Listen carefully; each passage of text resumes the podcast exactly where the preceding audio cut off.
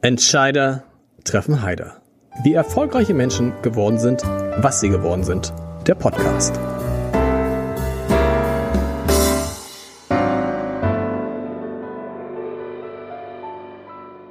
Herzlich willkommen. Mein Name ist Lars Heider und wir wollen heute über die Liebe, das Leben, über Glück und die Nachrichten sprechen, was ehrlich gesagt gar nicht so leicht ist. Die Kombination ist eigentlich sogar ein bisschen seltsam. Und es gibt auch nicht viele, die sich mit allen vier Themen auskennen, vor allen Dingen nicht mit dem letzten, mit den Nachrichten. Aber meine heutigen Gäste gehören definitiv dazu. Und das Gute ist, ich muss sie gar nicht vorstellen, weil sie jeder kennt. Ich freue mich auf Dagmar Berghoff und Konstantin Schreiber von der Tagesschau, die zusammen ein Buch geschrieben haben.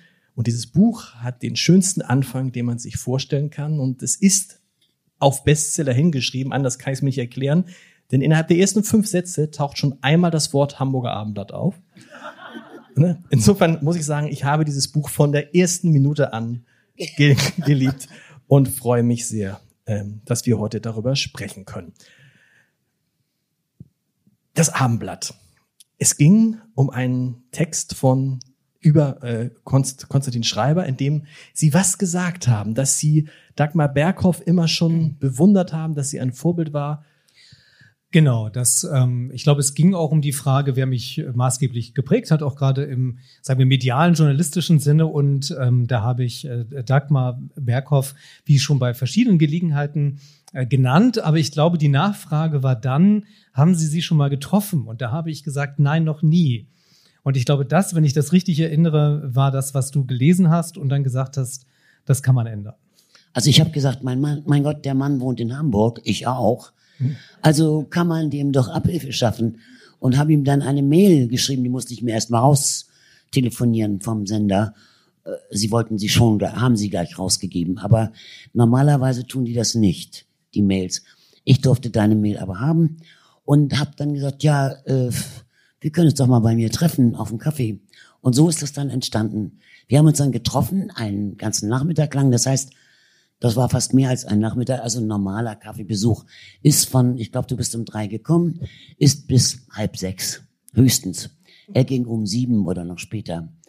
Und wir haben uns einfach so gut verstanden oder so viel zu erzählen gehabt, äh, dass ich oder wir beide eigentlich gesagt haben, oh man, wir könnten uns eigentlich nochmal treffen. Und Konstantin sagte, es ist auch so viel, was Sie da erzählen. Da sitzten wir uns natürlich noch. Und ähm, da habe ich gesagt, ja gut, gut, okay, dann kommen Sie mal wieder. Und so haben wir uns unterhalten, bis Konstantin eben irgendwann sagte, wollen wir nicht ein Buch daraus machen aus den Gesprächen? Was? habe ich gedacht, äh, also ich bin noch gar nicht so ergiebig und was soll ein Buch und nein, kein Buch und so. Und dann irgendwie hat er mich so überzeugt in seiner sympathischen und sehr bestehenden, also darauf insistierenden Art, und dann habe ich irgendwann gesagt, okay, probieren wir es. Wann hatten Sie denn die Idee? Also war das gleich schon nach dem, als Sie beim ersten Mal rausgegangen sind? Weil Sie sind ja jemand, der schon viele Bücher geschrieben hat, auch viele erfolgreiche Bücher. Und dann, man, das Moment von der, über die Berghoff gibt's noch nichts, das wäre was? Ja, über sie gibt's nichts, kann man, kann man schwer sagen. Also das ist ja nach wie vor auch das Besondere letztlich, ähm, dass äh, Dagmar Berghoff über so viele Jahrzehnte ja im Grunde omnipräsent war und immer noch ist. Also allein, wenn man Aber es gab kein Buch, oder? Es gab kein Buch. Ähm, sie hat ein Buch geschrieben selber Anfang der 2000er. Zeit für mehr, glaube ich, hieß das, wenn ich das ja. richtig erinnere. Aber ansonsten jetzt nicht irgendwie ein biografisches Buch genau. oder nicht mit dem, mit dem Spin und nicht mit dem Inhalt.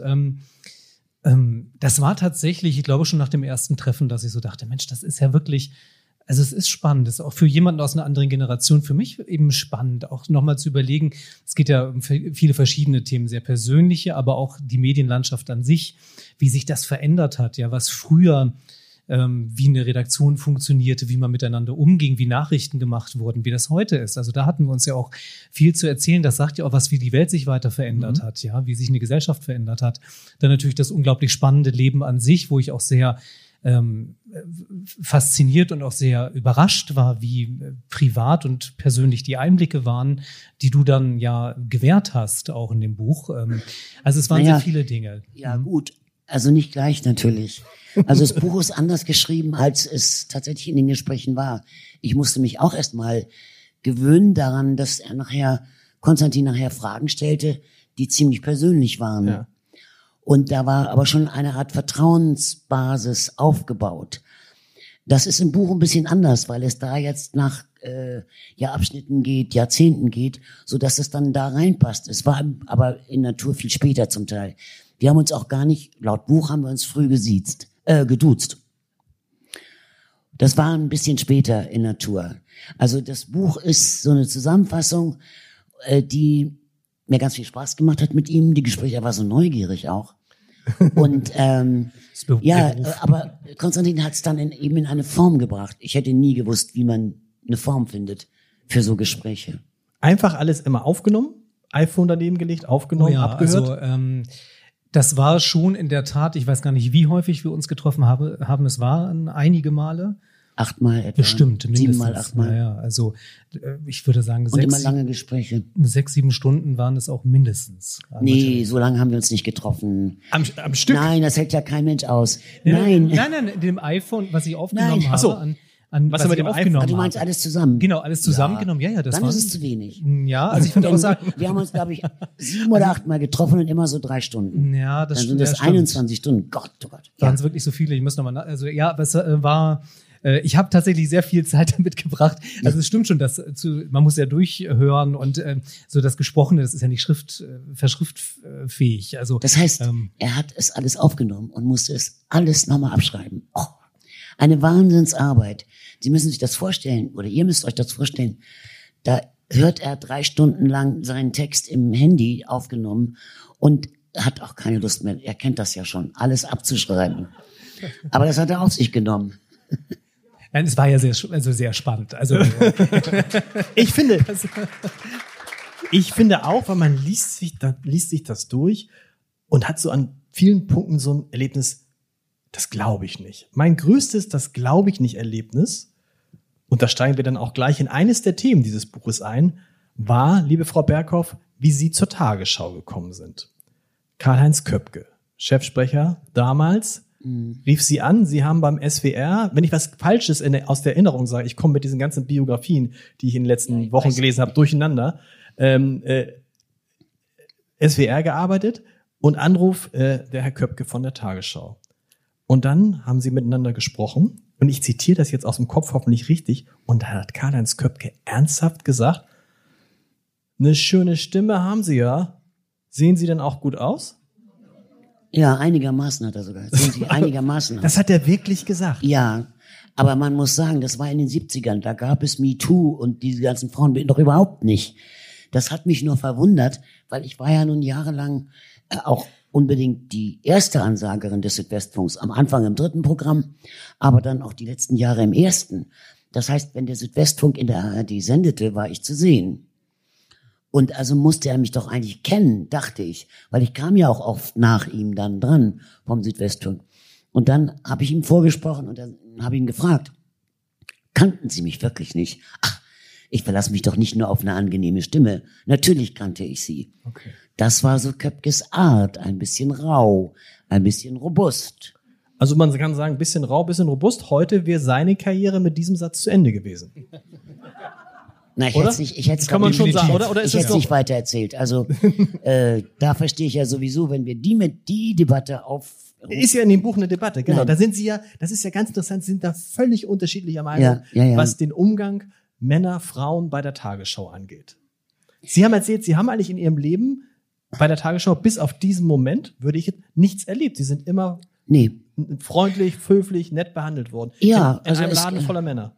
Ja, es gab durchaus Redakteure, die auch ein bisschen geflirtet haben. Ich auch vielleicht ein bisschen zurück. Aber es war nie irgendeine Situation, äh, die ich unangenehm empfand. Oder wenn mir einer sagte, meine Gott, du siehst heute aber wirklich hübsch aus. Oder das ist aber ein tolles Kleid. Oder Bläser, was du da. Dann habe ich gesagt, ja, danke, finde ich auch. Also ähm, ich habe mich gefreut über Komplimente. Und es gab nie anzügliche Geschichten und ich musste auch nicht, wie viele damals vermutet haben, auf dem Sofa von Herrn Köpke, der hatte gar keins in seinem Zimmer, aber trotzdem, irgendwie äh, sitzen. Herr Schreiber, als Sie das gehört haben, diesen Satz, ging es Ihnen genauso wie mir, so, so, so, so eine Mischung aus Fremdschämengefühl und gibt's doch gar nicht? Naja gut, also dass die Zeiten anders waren, also jetzt in Bezug auf den Satz auf von Köpke, Köpke. Ähm, das war mir schon klar. Also und ich, ähm, meine Eltern äh, erzählen auch Sachen von früher, ähm, wenn wir über solche Themen diskutieren. Also dass mir vollkommen bewusst ist, das kam vor, das wurde auch nicht sanktioniert, das war der Umgang, der herrschte, ja, das war der Ton, der möglich war. Ähm, aber da merkt man auch, also weil Sie ja auch sagen, das ist ja ein Abschnitt in dem Buch, wo ich auch sehr deutlich gemerkt habe, wie sehr man Kind seiner Zeit ist. Auch ich, auch ich heute im Redaktionsbetrieb. Ähm, ja, eigentlich ist es ja nicht schlimm zu sagen, du hast schöne rote Schuhe, aber ich würde es nicht tun. Einfach weil der Umgang sich doch so entkoppelt hat. Das eine ist das, das Berufliche, das andere ist, ist das Private. Also ich, das, ich glaube, ähm, so bin ich irgendwie auch sozialisiert worden einfach äh, durch meine Arbeit.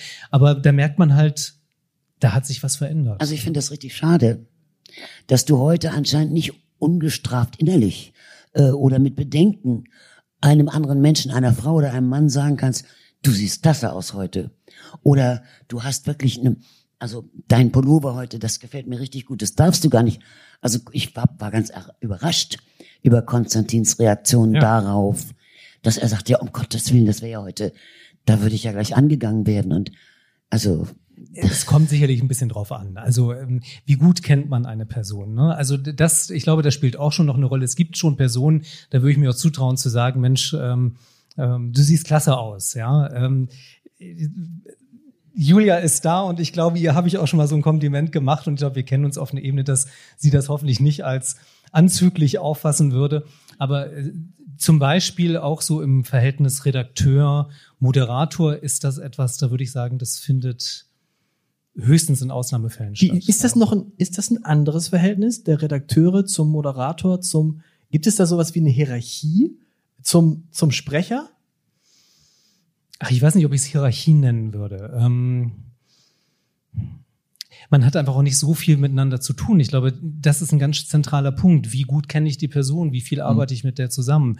Ich glaube, da sind die Redakteure untereinander enger in der, in der im täglichen Umgang und wir Moderatoren reden auch häufiger mal oder Sprecher untereinander, jenseits äh, des reinen beruflichen. Also ich glaube, das, der, der Punkt ist eher die Nähe als jetzt irgendeine Form von Hierarchie. Wie gut kenne ich den oder diejenige? Sie haben gesagt, Sie waren mal ganz erschrocken, als Ihnen eine Kollegin ein Kompliment gemacht. Du hast aber gest oder gerade sehr gut ausgesehen vor der Kamera. Dann ja, ich war einfach überrascht. Also dass, äh, dass ich, ähm, das war nämlich tatsächlich eine Kollegin, die ich ihm gar nicht so gut kannte, also wirklich rein von der Arbeitsebene und ich wirklich zuerst dachte, sie hatte mir das per Twitter direkt Nachricht geschickt und ich dachte zuerst, ja, hat jemand ihren Account gehackt. Ja, weil das äh, so, es kam so aus dem Nichts und das war so überraschend, weil sie dachte, warum von ihr? Warum, warum schreibt sie das? Ähm, aber es war nur nett gemeint, tatsächlich. Also wie verklemmt heute. Mein Gott, wie verklemmt. Es ist, es ist tatsächlich so ein bisschen, ja, Sie haben recht. Es ist so ein bisschen, wobei man sagen muss, mit den, ich habe so, heute so ein ähnliches Erlebnis gehabt mit einem Kollegen, der äh, mich sah im Sakko und sagte, sag mal, Lars, hast du abgenommen? Und ich dachte, oh, ja, ja, ja, gerne. Und sag ich, wie kommst du denn drauf? Äh, ja, dein Sakko spannt nicht mehr so. Oh. Und da habe ich gedacht, so schnell kann sich da so ein Kompliment in die falsche Richtung drehen. Aber Sie haben natürlich recht, man begegnet sich irgendwie, es wird so ein bisschen steril. Ne? Also ja. Äh, ich, wenn ich das einmicken darf, ich ja. finde das auch gar nicht, also ich sage ja, ich bin ein Kind meiner Zeit, ich merke, ich bin so sozialisiert, ich funktioniere so. Ich fand deswegen dieses Gesprächselement auch spannend, weil ich eigentlich auch sagen würde, auch wie Ihre Reaktion ist, ja eigentlich ein Stück weit schade. Also ich sehe das, wenn wir so miteinander reden, auch, dass ich denke, hm, es hat was von Unbefangenheit genommen im Umgang. Ähm, da stimme ich, da stimme ich sogar zu. Und vielleicht, wenn man die Reaktion hier sieht, ist es so ähnlich wie mit der Gender-Debatte. Es gibt eine bestimmte Art von Menschen, die glauben, dass es total wichtig ist. Und wenn man es dann anspricht, stellt man fest, nee, es ist vielleicht in, bei bestimmten Leuten total wichtig, die glauben da, also es ist irgendwie, aber in Wahrheit Nein, also ich finde das furchtbar, die Sternchen und die Tüdelchen und was mit innen und PartnerInnen und äh, KäuferInnen und so. Das verwirrt meine Augen. Ja. und damit mein Gehirn und alles. Also, aber nochmal zu der Debatte. Also wir, es, wenn wir nicht aufpassen, kriegen wir Verhältnisse wie in Amerika, wo kein Mann mehr alleine in einen Fahrstuhl mit einer Frau geht, hm. sondern er geht wieder raus und wartet auf den nächsten Fahrstuhl. Und das finde ich schrecklich und das finde ich eine Einschränkung und das finde ich ganz furchtbar. Also da haben wir wirklich eine Naivität, in Anführungsstrichen meine ich ganz positiv, eine Naivität, eine tiefe Naivität verloren und denken immer nur das Schlimmste. Und man muss ja fragen, wo sollen sich die Menschen sonst kennenlernen, wenn nicht bei der Arbeit? Wir hatten Fahr oder im Fahrstuhl. Wir hatten Phasen, da waren beim Abendblatt 15 Prozent der Redakteurinnen und Redakteure miteinander verheiratet. So, ja, aber es ist, es ist doch eigentlich, Sie haben ja recht, es ist ja eigentlich ganz normal und wir machen eine Riesensache draus. Ja, sind wir uns einig. Da sind wir uns ja genau. ein, ein großes, also, ein, ein, es ist, es ist ein, ein, ein, äh, ein großes, ein großes, äh, ein großer Fand ich interessant, ein großer Stück, ein großes Stück in diesem Buch. Sie sagen das gerade mit Moderatoren, Nachrichtensprechern, Redaktion. Man denkt sich ja, das ist so alles eins und man sitzt da zusammen. Ich war mal früher bei der Tagesschau und dann wurde ich durch die Räume geführt und äh, dann saß da ziemlich eingeklemmt mit dem Rücken zu mir eine blonde Frau und ich sagte, wer ist das denn? Ja, das ist Judith Rakers. Und dann sage ich, bitte, das ist ihr Arbeitsplatz. Sie hat, der bereitet sich, es war wirklich so zwischen zwei Redakteuren eingeklemmt und las irgendwas.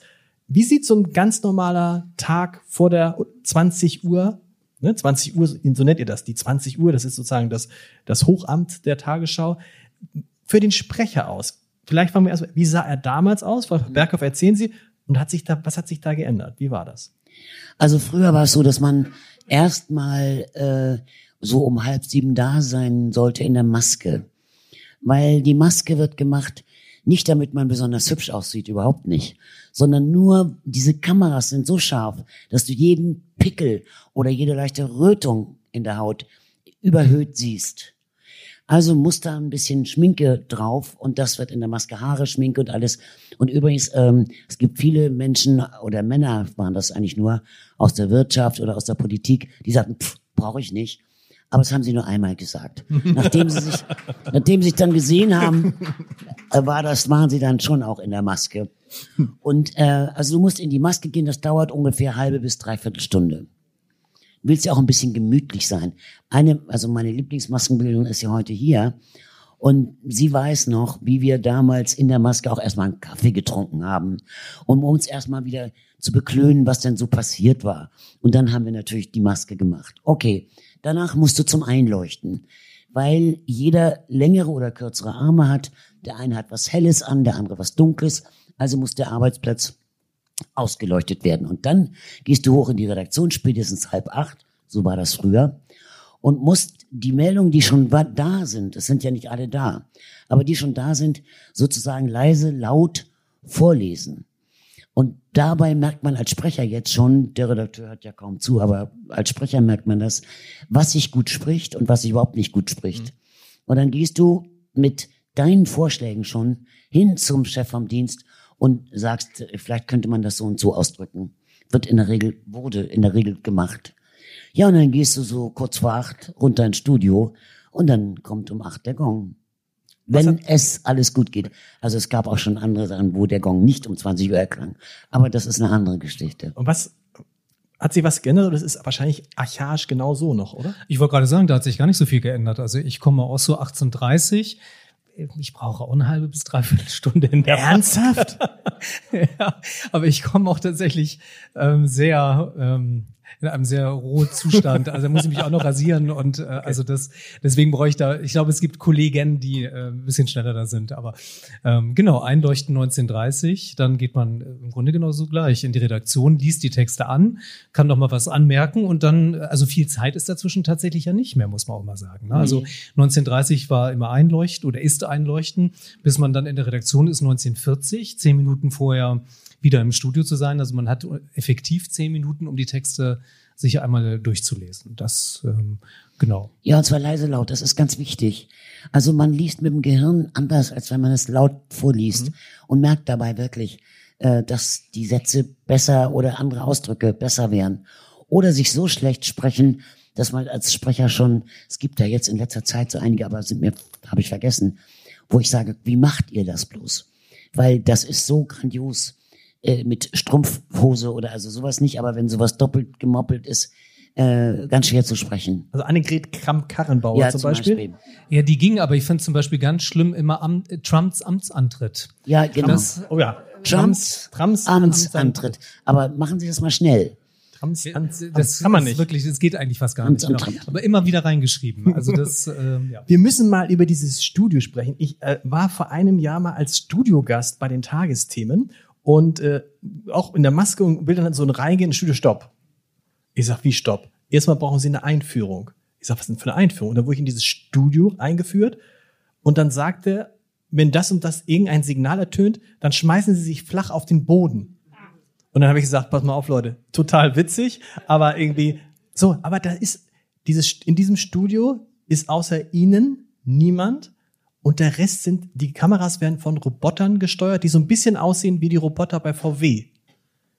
Richtig? Und was passiert, wenn das Signal ertönt und die Roboter können dann außer Rand und also man, man, man, da darf gar nicht jeder rein in dieses Studio, will ich damit sagen. Genau, man braucht diese Einweisung, dann darf man sich da drin bewegen. Also ich glaube, das Signal ist noch nie ertönt.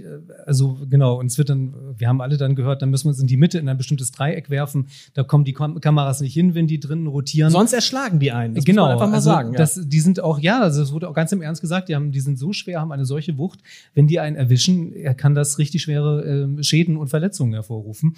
Ähm, aber es ist eben noch nie passiert. Aber es passiert häufiger mal, dass allein wenn eine Fliege drin ist, da sind ja so Lichtschranken Gedanken, ähm, die verhindern, dass eine Kamera einfach losfährt, weil sie denkt, da ist jetzt jemand. Und alleine, wenn irgendwo eine Fliege fliegt, und da reinkommt ins Studio, lassen sich bestimmte Kameras nicht mehr bewegen. Okay. Ähm, und das passiert häufiger mal. Oder irgendwie Staub, der hochgewirbelt wird. Ähm, und äh, da gab es ja selbst in der 20 Uhr am Anfang schon mal die Situation, dass die Kamera nicht gefahren ist. Wahrscheinlich, weil irgendeine Fliege in dem Moment, wo die Tür mal geöffnet wurde, schnell reingeflogen ist und in die Lichtschranke. Also es ist alles sehr heikel und sehr sensibel. Das war, das war bei Ihnen nicht so. Da waren noch echte Menschen hinter echten Kameras? Ja. Ja. Ja, ja, also das hörte in den letzten Jahren meines Tagesschau-Daseins auf, dass es einen Aufnahmeleiter gab, der im Studio mit mir war, sondern ich war dann auch schon ziemlich allein. Aber ich will nur eins sagen, äh, dieser, dieser Versprecher mit BCT, ja. Äh, wo ich ja einen irrsinnigen Lachkrampf hatte, der wurde beendet, als äh, das Wetter kam. Weil das, ich konnte das noch irgendwie rausquetschen, das Wetter. An sich hätte ich sagen müssen, das Wetter für morgen, so und so, den so und so vielten um so. Das, so lang war der Satz. Ich habe nur noch das Wetter sagen können. Und da kam, in diesem Wetter kam der Aufnahmeleiter, der im Studio war, Frau Berghoff. Und da wurde ich wach. Und da war der Lachanfall auch vorbei. Wenn der nicht da im Studio gewesen wäre, ich hätte mich weiter totgelacht. Und das ist natürlich, die kommt durch die Szene auch vor, WTC, WCT, vorher einen Witz gemacht und dann rutscht es, dann rutscht es einem raus. Schön ist natürlich auch die Stelle, wo es um die Popularität der Tagesschausprecher geht. Es gibt es, es gibt die Legende von Olaf Scholz, dass er, bevor er Bundeskanzlerkandidat geworden ist, zu seiner Frau gesagt hat, Schatz, wollen wir das wirklich machen? Denn wenn ich Kanzler werden sollte, dann heißt es, wir sind immer ich bin immer Kanzler. Ich werde immer Sicherheitskräfte um mich herum haben. Wir werden nie wieder allein sein. Ich finde, das ist ein ganz gutes Bild. Das ist so ähnlich, wenn man bei der Tagesschau eine lange Zeit war. Ne? Sie sind immer die Tagesschausprecher. Sie werden überall erkannt. War Ihnen das bewusst, als Sie anfingen, dass das heißt, hiermit bist du jetzt für immer sozusagen das Allgemeingut. Jeder erkennt dich, jeder kann dich ansprechen. Du kannst nirgendwo unerkannt irgendwas machen. War Ihnen das damals schon bewusst? Nein, nicht so richtig. Ich meine, ich war es ein bisschen gewöhnt durch die Fernsehansagerei in Baden-Baden. Für Baden-Baden war ich ein kleiner Star. Da kannte man mich. Da guckte man, wenn ich einkaufte, genau, was da im Korb war und so. Also ich kannte so ein bisschen Prominenz kannte ich. Und der damalige Chefredakteur, das war äh, Hartwig von Mouillard, sagte, jetzt wird es ganz anders werden. Ich habe gar nicht eigentlich richtig begriffen, was er meinte. Es wurde aber tatsächlich anders. Denn, äh, also, okay, es war so, dass man mich damals, jedenfalls heute nicht mehr unbedingt heute eher an der Stimme erkennt. Aber damals lag ich zum Beispiel mit meiner Mutter in Zypern am Strand, so völlig äh, in der Sonne, äh, Gesicht eingeschmiert und irgendwie, und da kommt einer vorbei und sagt, Guten Tag, Frau Berghoff. Und ich habe nur irgendwann Guten Tag gesagt. Da natürlich, man erkennt mich nicht. Das oder in Afrika, in Südafrika, da waren äh, auch am Strand und da waren dann so fliegende Händler und einer sagte auch, hallo, ich kenne Sie, Sie sind Dagmar Berghoff. Wie? Äh, in Deutsch sagte er das. Ja. ja, wir lernen mit der Tagesschau Deutsch. Ja. Und also kannten die das Gesicht irgendwie oder so. Aber ich wusste nicht, dass, dass es so eine Popularität gibt. Äh, und irgendwann muss man damit halt leben. Das betrifft vor allem das Privatleben. Weil Jan Hof hat das mal gesagt, eigentlich ist er 24 Stunden, sieben Tage ist er Tagesschau. Egal was er macht. Er, 24 Stunden äh, in der Nacht? In der Nacht ist er auch Tagesschau.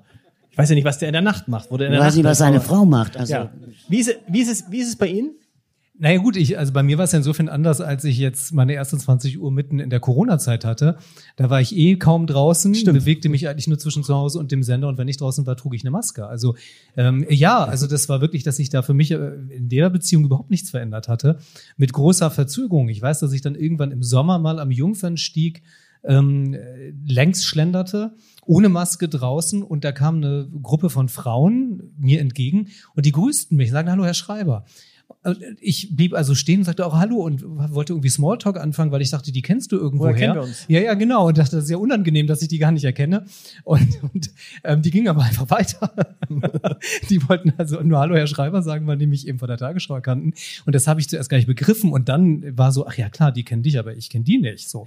Ähm, also das, das war mit großer zeitlicher Verzögerung, dass es diese Momente gegeben hat. Aber ich gebe zu, dass, äh, dass dass ich heute immer noch sehr gerne Maske trage, weil ich es dann sehr gut steuern kann. Also ähm, genau, also beim Einkaufen setze ich die Maske auf und dann erkennt mich niemand. Also insofern ist das gar nicht schlecht. Und es ist natürlich, es ist sozusagen Fluch und Segen zugleich. Diese Popularität, man kann irre viel daraus machen, denkt man sich so, weil bei Ihnen ist ja, Sie haben ja nicht nur die Tagesschau äh, gesprochen. Am Ende würde ich sagen, dafür, da, dadurch sind Sie bekannt geworden, aber Sie haben ja dann unglaublich viel gemacht im Fernsehen, wollten eigentlich sowieso Schauspielerin werden. Sie sind ein extrem erfolgreicher äh, Buchautor. Ähm, was ist das? Ist dieses, dieses, ist das, ist das eigentlich so ein Job von vielen, den man macht? Auch weil man wissen muss, der wird okay bezahlt, aber es ist jetzt nicht so, dass man allein durch Tagesschausprecher könnte man jetzt nicht Millionär werden. Nee. Also wenn, vielleicht, wenn man es 100 Jahre macht, dann vielleicht. Also nee, auch nicht. Auch nicht. ähm, also ich meine, die Privatsender zahlen ganz, ganz, ganz andere Gagen. Ja. Ein Beispiel nur, für eine 20 Uhr Tagesschau kriegt man, glaube ich, 375 Euro. Noch nicht mal? Nee. Wie viel? 270. 270. Für eine 20 Uhr Tagesschau kriegt man 270 Euro. Das müssen Sie sich mal vorstellen. Jeder denkt, ach, die kriegen da 10.000 Euro oder mindestens 2.000 oder 5 oder sowas. Nein, es ist wirklich äh, wenig. Äh, und man macht ja meistens mehrere Sendungen, also verdient man ein bisschen schon, aber auch nicht jeden Tag. Genau. Da sind ja auch noch die anderen, die alle drankommen wollen. Also Geld verdienen, richtig Geld, kann man mit der Tagesschau nicht. Man ist also quasi gezwungen, noch mehr zu machen. Ja, ja. Oder es wird einem auch angeboten. Ja. Die kommen, die, Promi äh, die, die profitieren dann natürlich von der Prominenz sozusagen, von dem Namen, wenn man bei einer Veranstaltung dann moderiert oder auch nur Glücksrad dreht und irgendeine Zahl da rausholt oder so. Das ist egal. Aber davon profitieren viele, weil dann kommen mehr Leute. Aber muss man dann vorher, bevor man was anderes macht, musste man, muss man sich das genehmigen lassen von der Tagesschau? Wenn sie sagen, ich habe hier eine super Sache, ich habe einen super Werbevertrag mit McDonalds. Ja. Kann ich mir vorstellen, siehste, Werbung, also Werbung geht gar Werbung nicht. Werbung geht nicht. Nein, nein, Werbung geht gar Werbung nicht. Werbung gar nicht. Nein, Werbung, um Gottes Willen. Das ist also ganz schlimm, das, dann, dann wärst du raus. Aber das darf man Ihnen ja gar nicht vorstellen. Sie sind ja auch, das muss man wissen, Sie sind ja nicht fest angestellt, richtig? Sie sind freie Mitarbeiter. Genau. Ja, aber es ist so. Angenommen, man würde eine Werbung sprechen. Ja. Und die käme direkt vor der Tagesschau, die man dann selber spricht. Unmöglich sie vorzustellen. Ja. Unmöglich sich vorzustellen, dass da man gerade Werbung gemacht hat für, ich weiß nicht, irgendein Müsli oder was. Ja. Wie auch immer, fällt mir gerade nichts anderes ein. Und dann spricht man da die seriösen ja. Nachrichten. Und man hat dann für eine Firma ja auch Werbung gemacht.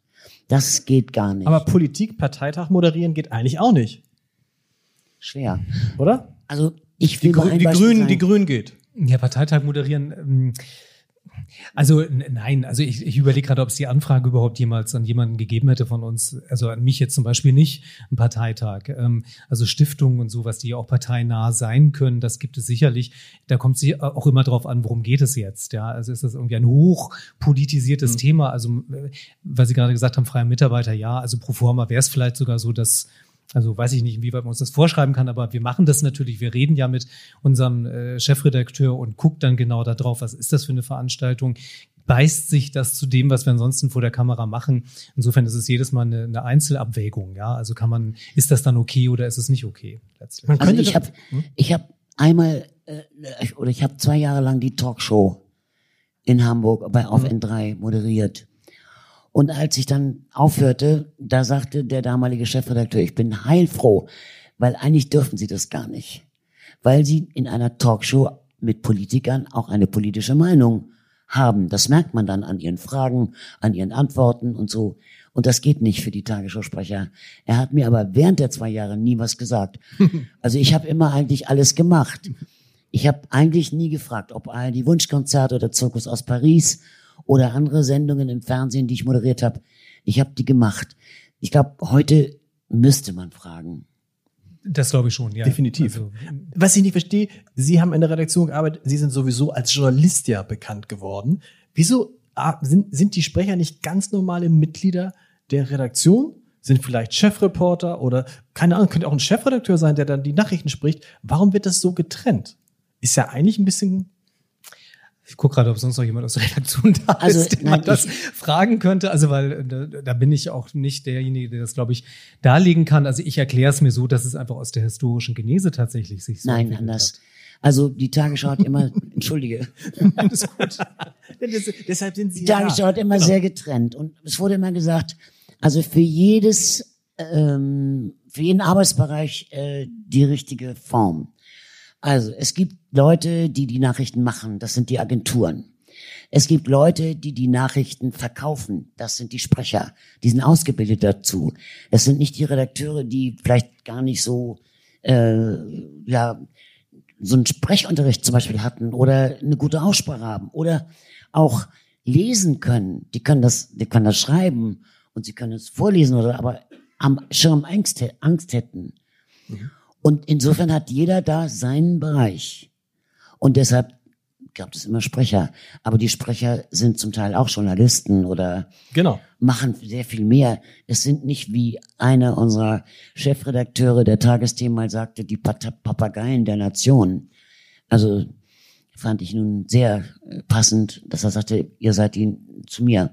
Ja. Sie sind die Papageien der Nation und sie gibt es sowieso nicht mehr lange hat er mir gesagt, damals, da war ich ja noch bei der Tagesschau, also vor dem Jahr 2000. Naja, gut.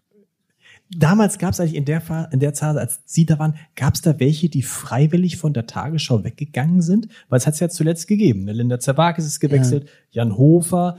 Man dachte, er hört auf und plötzlich tauchte er bei RTL auf. Äh, Pina Atalay. Ja. Das, da ist man schon überrascht, weil eigentlich dachte man, einmal Tagesschau, immer Tagesschau, weil mehr geht im deutschen Fernsehen nicht. Ja, zumindest nicht freiwillig würde man gehen. Man wurde gegangen zweimal. Genau. Und jetzt heute geht man freiwillig, das ist dann offensichtlich, weil es dann ja, mehr gibt meine, als Jan 270 hat ja aufgehört Euro. oder wurde aufgehört, das weiß ich jetzt nicht genau.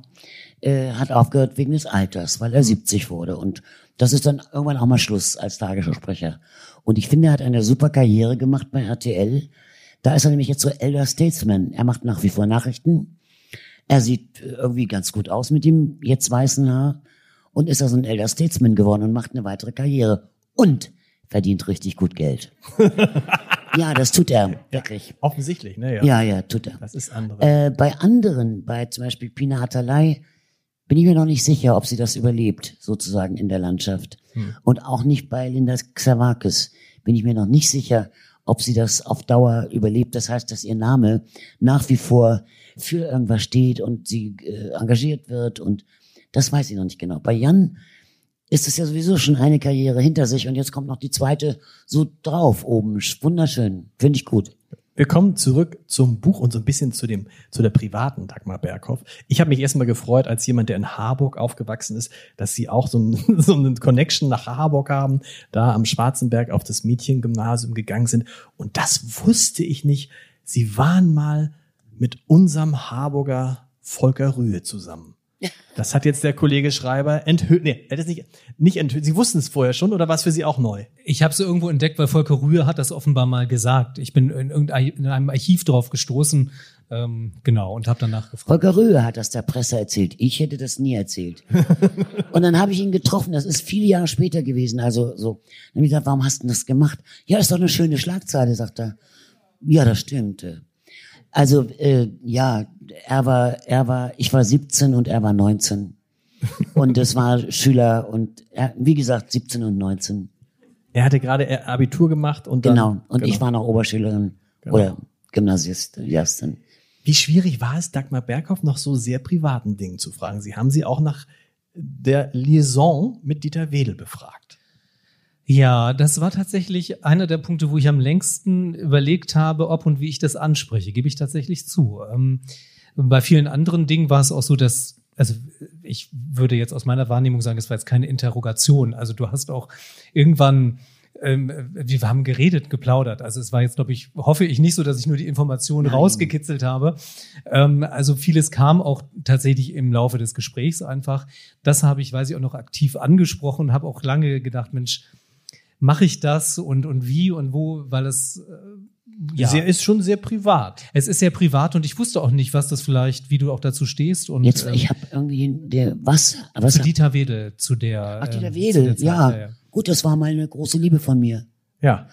Also, ich muss dazu sagen, ich habe ihn kennengelernt, da war ich 28 oder 9 und er war 32. Und noch längst nicht so bekannt wie später dann. Er war einfach ein, ein, und ich, oder er hatte mich gesehen in irgendeinem Fernsehspiel und hat mich dann engagiert. Für einmal im Leben. Und wir haben uns einfach gut verstanden.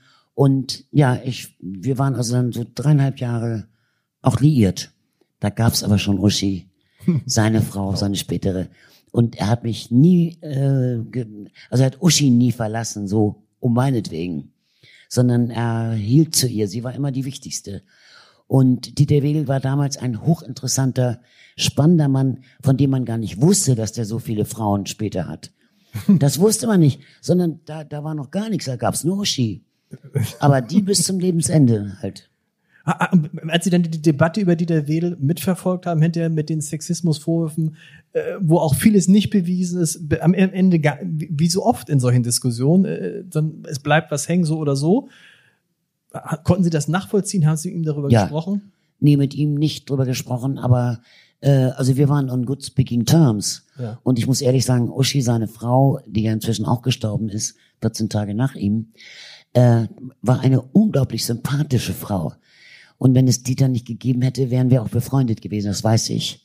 Wir haben uns gut verstanden eigentlich, aber Dieter Wedel war dazwischen. Egal. Äh, nein, ich habe das nicht geglaubt.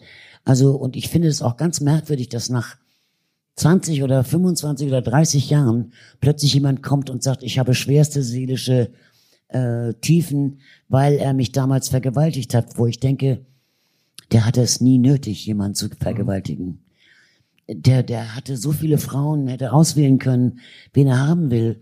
Äh, also warum sollte er da das machen? Und insofern habe ich hab das nicht geglaubt. Und äh, dazu muss ich auch sagen, diese eine Frau, also da gab es ja auch noch einen Prozess, der immer noch nicht beendet ist, aber nun ist Wedel tot. Ähm, die sagte, sie hätte seinetwegen nie wieder Schauspielerin sein können. Da sage ich, weißt du was, Mädchen? Damals gab es Dieter Meixner, Rolf Hedrich. Es gab viele gute Regisseure, zu denen man hätte gehen müssen. Man hätte nicht bei Dieter Wedel äh, fragen müssen, ob man eine Rolle bekommt. Also man hätte durchaus als Schauspielerin seinen Erfolg weitermachen können oder seine Karriere vorantreiben. Die ist ja dann ausgestiegen und hat eigentlich gar nichts mehr auf die Beine gestellt. Und da denke ich, hier will jemand ein Schmerzensgeld und hier will jemand gut abgefunden werden. Wenn Sie sich, wenn Sie jetzt wundern, was ist das? Wie springen die denn da zwischen Tagesschau und so einer privaten Sache? Das ist, finde ich, der Charme dieses Buches. Dass dann, äh, es geht, es geht mal um Nachrichten, aber es geht tatsächlich mal um Glück und um Liebe. Und es geht um, geht um wunderbare Begegnungen. Und da meine Lieblingsbegegnung von Ihnen, liebe Frau Berghoff, mit Charles und Diana. Charles und ja. Diana besuchten die Tagesschau. Ja, ich hatte sie vorher schon kennengelernt, zwei Tage vorher in Köln. Da gab es eine Modenschau, also die waren in Deutschland. Und da gab es eine Modenschau, die ich für sie moderiert habe auf Englisch. Und mir war gesagt worden, nach der Modenschau sofort äh, hin, da wo ein privater Empfang stattfindet mit den beiden. Und zwar vor allen anderen Gästen. Zu diesen all anderen Gästen gehörten Gloria von Ton und Taxis und andere ähnliche. Also ich sollte gleich danach, habe ich gemacht. Und komm an die Treppe, um darauf zu gehen zu dem Empfang. Und da steht auf der Treppe Diana. Übrigens bildhübsch, viel hübscher als wirklich auf jedem Foto und die Bild bildhübsch. So, sie steht da mit drei anderen Herren und da ist Stille, da fliegen Engel durch den Raum. Bei mir fliegen nicht lange Engel durch den Raum. Ich bin eigentlich gewöhnt, auch Konversation zu machen. Also habe ich zu ihr gesagt, äh, fanden Sie denn die Modenschau und haben Sie was für sich gefunden? So auf Englisch. Und da guckt sie mich an und sagt, besides, I wouldn't tell you. So, wirklich. Ich stand da, ich stand da, wie wenn es gerade donnert. Und dann habe ich Rolf Seemann Eggeberg gefragt, was habe ich denn gemacht? Ich habe sie nur nicht gefragt, ob sie da was gesehen hat oder was. Ja, du hast sie angesprochen. Sie ist doch, du, du hättest warten müssen, bis sie dich anspricht. Sag ich, mein Gott, ich bin älter als sie. Und also, ich bitte dich, das ist doch ein ganz normales, höfliches, mhm. so, Schnitt. Und dann waren sie in Hamburg zwei Tage später. Und dazu muss man aber sagen, die Armen, es war November und die mussten in der Senatsparkasse erstmal die Elbe rauf und runter. Furchtbar. Ja, und dann kam sie in den NDR mit Hut und Mantel und so und der NDR, die Maske, hatte ihr äh, einen extra Raum gesagt, wo sie sich hätte frisch machen können nach dieser schrecklichen Fahrt da. So, und da hatte sie eine Maske abgestellt, aber die hatte Angst und hat noch eine zweite dazugeholt. Und dann macht Diana die Tür auf, sieht die beiden und sagt, oh no! So, haben die beiden mir erzählt. Genau so.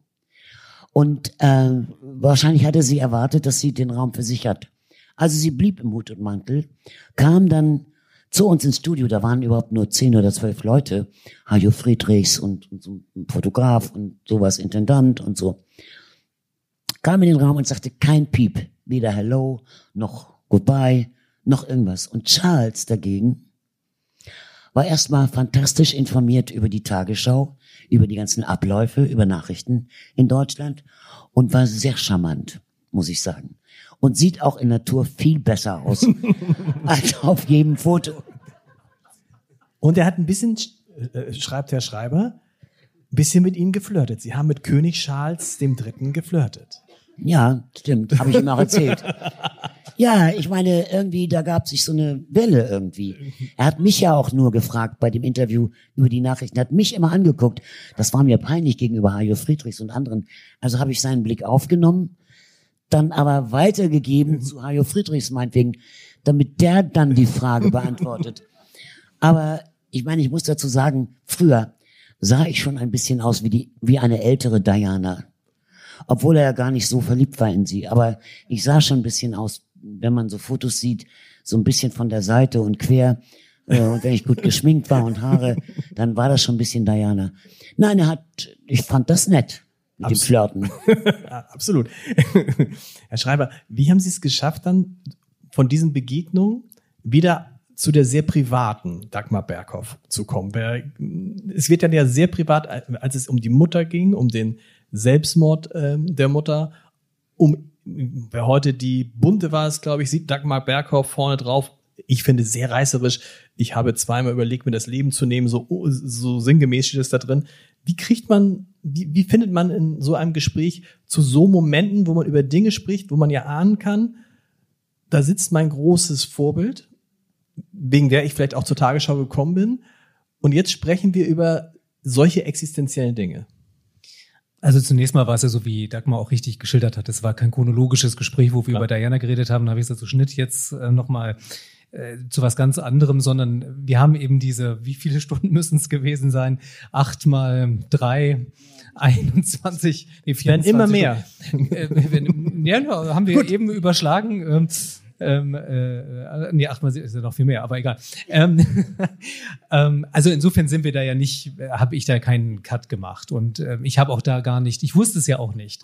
Also wenn es um diese, um diese doch sehr privaten, intimen Einblicke ging, das war ja noch nicht bekannt. Also insofern gab es auch keine Möglichkeit, gezielt hinzufragen. Ähm, ich war da, wie gesagt, sehr überrascht, dass du es dann angesprochen hast. Ähm, und habe ja, glaube ich, da auch immer wieder gefragt, ist das okay, wenn wir da fragen und wenn wir schreiben? Also mir ist da in jedem Moment bewusst gewesen, das ist ein ganz tiefer Blick äh, in ein Leben hinein ähm, und habe da immer versucht, auch sehr behutsam zu überlegen, ja. wie schreiben wir es auf und wie schreibt man es. Äh, ich fand, äh, wenn ich jetzt schon so offen rede mit Konstantin, dass das irgendwie auch zu meinem Leben dazugehört dass es dieses Leben nicht nur aus Prominenz bestand und schöne Theaterbesuche oder äh, herrliche Hamburger Abendblattempfänge, mhm. denen beizuwohnen oder nur Schönes, sondern dass zum Leben auch nicht ganz so fröhliche Seiten gehören. Und insofern hatte ich inzwischen ja auch äh, zu Konstantin Vertrauen gefasst, fand ich, dass das jetzt auch irgendwie dazugehört. Und die Geschichte, um sie zu erzählen, ihre Mutter hat sich, als sie, wie alt waren, sechs Jahre alt? Ja das Leben genommen. Sieben. Sieben. Mhm. Und eine Stelle, die mich berührt hat in dem Buch, weil Sie sagen, das hat sie natürlich total aus der Bahn geworfen, traurig gemacht, aber Sie sagen, ähm, ich habe mich auch so darüber geärgert, dass sie da, sie hat sich vor einen Zug geworfen, dass sie da andere mit reingezogen hat. Ja, ich finde, also was ich ja nicht wusste, ich war ein Kind, dass Depressionen ein, eine wirkliche Krankheit sind. Eine richtig schlimme Krankheit. Und trotzdem fand ich, meine leibliche Mutter hatte zwei kleine Kinder, mein Bruder und mich, der war ein Jahr jünger als ich. Und sie hatte einen Mann, der, den sie dann als Witwer mit zwei kleinen Kindern als Alleinerziehenden zurückließ. Und dann diese Art, andere Menschen, einen Lokführer noch mit einzuziehen oder Polizisten oder so, das fand ich nicht gut. Aber mehr will ich auch gar nicht erzählen, weil sonst wird Frau äh, Feldmann ganz, äh, mal ganz traurig. Ja. Ähm, ähm, wenn man da auf die Kindheit guckt von Dagmar Berghoff, war Ihnen bewusst, dass das auch eine Kindheit war? Kann man, waren Sie Armut ist zu viel gesagt oder oder? Aber Sie, ja, also oder? Das muss man sagen, Hertha, du hast es ja miterlebt. Wir hatten kein Geld. Mein Vater kommt aus einer sehr guten Familie eigentlich. Also sein Vater war wiederum ein hohes Tier bei der Marine in Berlin im Ersten Weltkrieg, mhm. hatte diverse Patente erfunden und denen ging es richtig gut in Wendenschloss, wo sie ein großes Haus hatten, in das nach dem Krieg dann acht Familien eingezogen sind. Also so groß war das Haus. Und die Kinder, also mein Vater mit seinen Geschwistern, er war das Jüngste, hatten eigentlich eine Jeunesse dorée. Die haben da, da auf dem See gesegelt oder mein Vater ist sogar mit seinem Bruder nach Brasilien gesegelt und die hatten Geld. Und die hatten dann gesagt, okay, hm, wir haben Werte und all die Kinder, es waren fünf Kinder insgesamt, die vier anderen außer meinem Vater kriegen Häuser schon als Erbe. Mhm. Und mein Vater sollte zwei Fabriken erben, eine in Berlin, eine in Hamburg. Lemke, Helmut Wempe kennt die noch, er hat mit mir mal darüber gesprochen. Die stellten auch so nautische Geräte her. Und diese beiden Fabriken brannten ab im Krieg. Also hatte mein Vater null Erbe mehr, gar nichts nach dem Krieg, hatte gar nichts und fing in Ahrensburg irgendwie an und mit null Geld und hat Dosendeckel verkauft damals. Ja, irgendwie versucht seine Familie irgendwie über die Runden zu bringen und hat dann mh, hm, ein Jahr später, als meine Stiefmutter kam, also meine Mutter kam, mhm. dann erst eigentlich angefangen, so langsam richtig Fuß zu fassen. Dann zogen wir auch um nach Harburg. Vorher waren wir in Arnsburg. Wo haben Sie in Harburg? In Marmsdorf gelebt? In Marmsdorf, ja. In Marmsdorf. Marmsdorf, wie sagt eine Frau für Marmsdorf, ist das Blankenese Harburgs. Ja. Ja? da Nein. Sie schon den Kopf. Ihre Mutter lebt da noch? Ja. Ja. Ja, okay. Also, also hieß, hieß, hat sie, hat sie gesagt, die, aber die kam auch aus Marmsdorf. Vielleicht sagt man das, wenn man in Marmsdorf wohnt. Nein. Aber Nein, es ist ein schöner sie kam Stadtteil. aus Hamburg, aus Wilhelmsburg. Es ist, es ist ein, es ist ein, es ist ein schöner Stadtteil. Sie selber wollten zur Schauspielschule, waren auf der Schauspielschule, mussten nebenbei arbeiten. Mich interessiert natürlich, Sie haben in irgendeiner Bar gearbeitet und fanden das ganz furchtbar. Welche Bar war das? Und warum fanden Sie es furchtbar? Das gibt ein, der ist längst gestorben, der das führte. Äh, ich will, äh, Helmut Preller hieß der, und der hatte eine, ein Schiff äh, da draußen in Bergedorf. Okay. Und da habe ich abends bis in die Nacht hinein gearbeitet, weil man tagsüber bei der Schauspielschule sein konnte und dann nachts eben arbeiten, wie zum Beispiel auch im Altonaer Bahnhof äh, abwaschenderweise. Hab Was haben Sie da abgewaschen im Altonaer Bahnhof? Ja, die ganzen Töpfe und Geschirr und so. Ach so okay.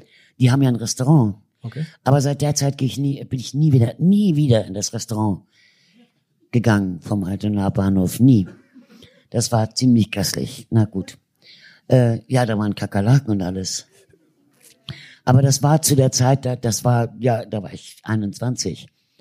Nein, und äh, in dem, in dem, äh, da in dieser Bar habe ich halt Leute oder man, mir wurde gesagt, ich soll Männer animieren oder die Gäste waren ja Männer in der Regel, noch einen Drink zu nehmen, damit sie nicht nur an einem Drink da lange rumsitzen. Und das fand ich grauenvoll, mhm. Grauenvoll.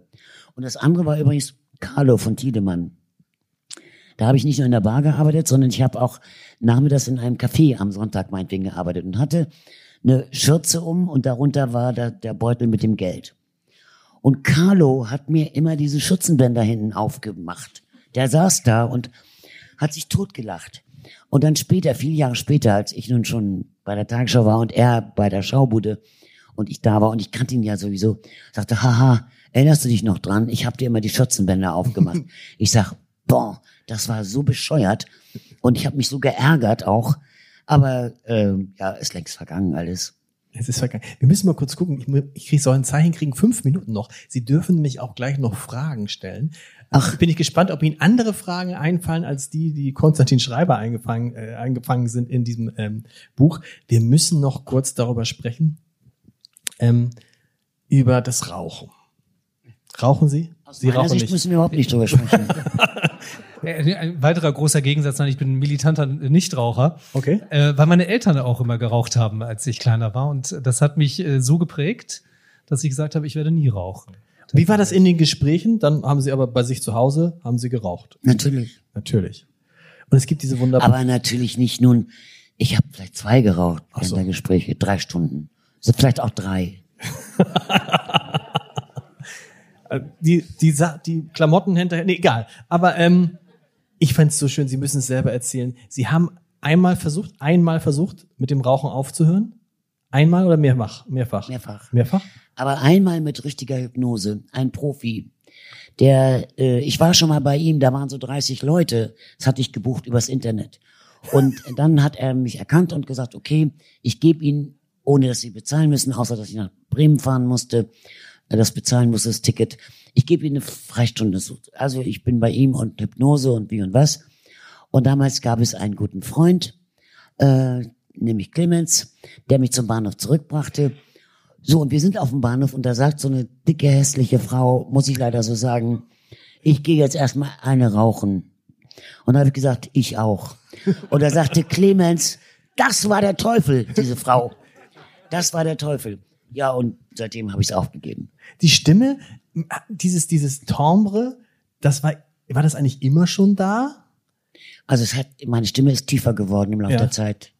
Das durch, durch, das Rauchen aber nicht, oder wird die Stimme, Udo Lindenberg Stimme? Durch das Rauchen und das Alter wahrscheinlich. Also genau, Udo Lindenberg Stimme war auch sehr hoch früher, ganz piepsig und ist auch mit dem Also meine war nie piepsig.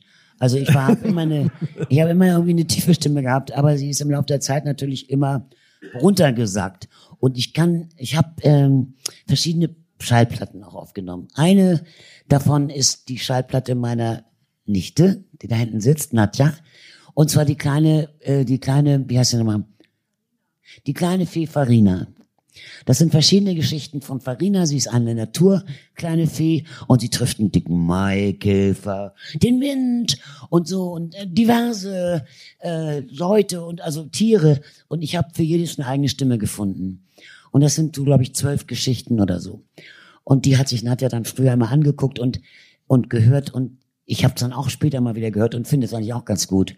Ist mir gut gelungen, verschiedene Stimmen auf verschiedenen Stimmlagen zu machen und das immer wieder zu erinnern, wie war nochmal die Stimme? Ja, so.